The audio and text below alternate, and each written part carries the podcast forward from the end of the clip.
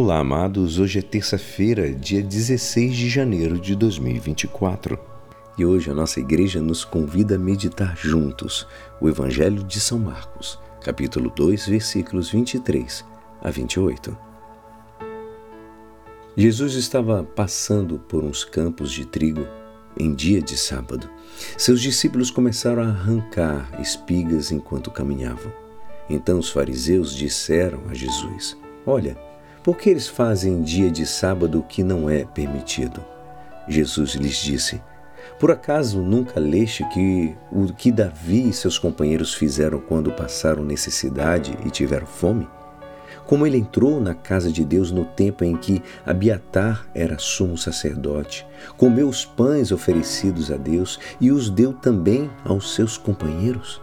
No entanto, só os sacerdotes é permitido comer esses pães.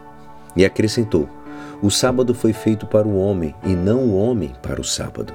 Portanto, o filho do homem é o Senhor também do sábado. Esta é a palavra da salvação.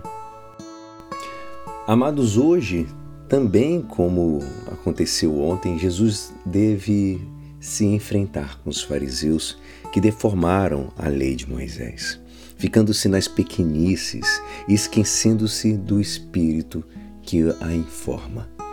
Os fariseus, de fato, acusam os, os, discípulos de Jesus de violar o sábado. Segundo a sua casuística agoniante, arrancar espigas equivale a, a cegar, secar, ou seja, e trilhar significa bater. Essas tarefas de campo e uma quarentena mais que poderíamos acrescentar estavam proibidas no sábado, dia de descanso. Como já sabemos, os pães da oferenda dos que nos fala o Evangelho eram doze pães que colocavam-se cada, cada semana na mesa do santuário, como homenagem das doze tribos de Israel ao seu Deus e Senhor. A atitude de Abiatar é a mesma que hoje ensina-nos Jesus. Os preceitos da lei, que têm menos importância, cedem diante dos menores, maiores, perdão. Um preceito cerimonial deve ceder diante um preceito de lei natural. O preceito do repouso de sábado não está, então, em cima das elementares necessidades de subsistência.